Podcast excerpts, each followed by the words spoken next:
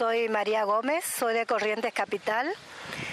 Soy mamá de Martín Daniel Gómez, eh, que fue víctima de gatillo fácil, asesinado por un cabo de la policía de Corrientes de un disparo en la cabeza.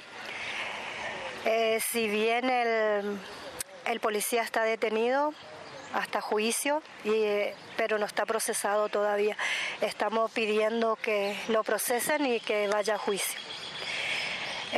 Solo eso pedir justicia y bueno, eh, como mamá acompaño a todas las madres, seguramente que hay un montón de madres como yo y solo pido que Martín no sea más eh, un número de, de estadística de gatillo fácil.